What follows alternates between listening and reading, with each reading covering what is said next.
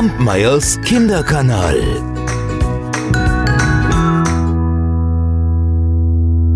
Ich möchte euch heute ein Märchen von den Grimms erzählen. Es handelt von einem klugen und auch ziemlich pfiffigen Bauern. Ja, dieser Bauer, der hatte es wirklich faustdick hinter den Ohren, über den ließen sich so viele Geschichten erzählen.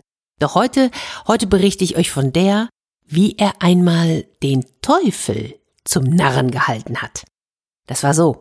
Der Bauer hatte den ganzen Tag auf seinem Feld gearbeitet und jetzt wurde es schon dämmerig und er wollte sich grad auf den Heimweg machen, da erblickte er mitten auf seinem Acker einen Haufen feuriger Kohlen.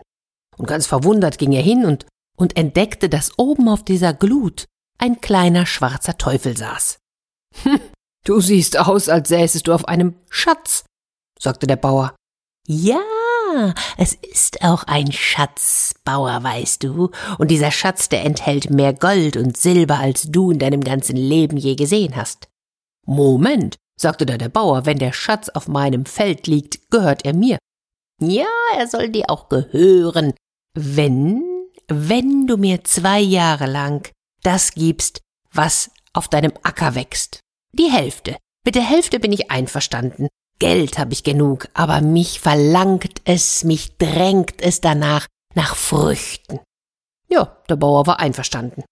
Und er fügte noch hinzu, weißt du, damit es keinen Streit gibt bei der Teilung, ja, da machen wir es so. Dir gehört, was über der Erde ist, und mir, was unter der Erde ist. Ja, der Teufel war einverstanden, und er wusste ja nicht, dass der pfiffige Bauer Rüben gesät hatte.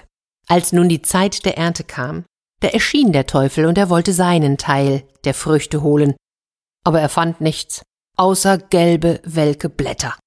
Der Bauer, der war ganz vergnügt und zog seine Rüben aus der Erde.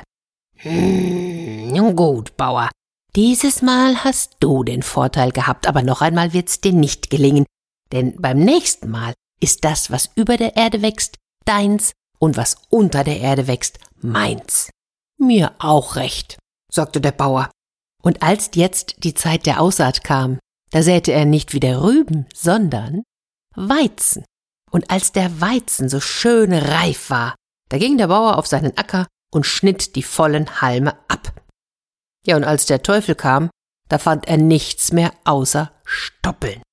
Ach, und da wurde er so wütend und er wurde so zornig, dass er nach Schwefel stinkend und laut schnaubend die Felsschlucht hinabstürzte. Tja, sagte der Bauer, das kommt davon, wenn man sich nicht auskennt. Und er ging hin, nahm seinen Schatz und lebte fröhlich und vergnügt bis an sein Ende. Kampmeyers Kinderkanal.